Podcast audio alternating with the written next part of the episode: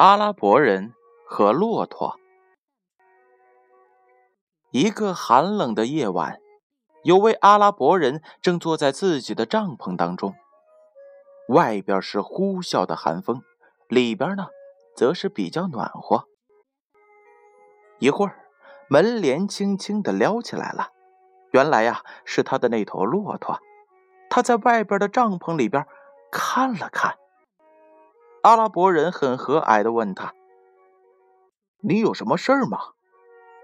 骆驼说：“主人呐，外边太冷了，我冻得受不了了。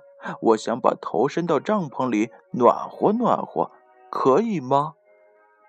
仁慈的阿拉伯人说：“没问题呀。”骆驼就把他的头伸到了帐篷里来了。过了不久。骆驼又恳求道：“能让我把脖子也伸进来吗？”阿拉伯人想，反正也占不了多大地方，又答应了他的请求。骆驼于是把脖子伸进了帐篷里，他的身体在外边，头很是不舒服的摇来摇去。很快，他又说道：“呃，这样站着很不舒服。其实……”我把前腿放到帐篷里来，也就占用一点地方，呃，我也可以舒服一些。阿拉伯人说：“说的也对呀，那你就把前腿放进来吧。”阿拉伯人挪动了一下身子，为骆驼腾出了一块空间来，因为帐篷啊实在是太小了。一会儿，骆驼又摇晃着身子开始说话了。其实我这样站在帐篷门口，外边的寒风引进来，你和我一起受冻。我看倒不如我整个身子都站到里边来，我们都可以暖和暖和。可是帐篷实在是小的可怜，要容纳一个人一头骆驼是不可能的。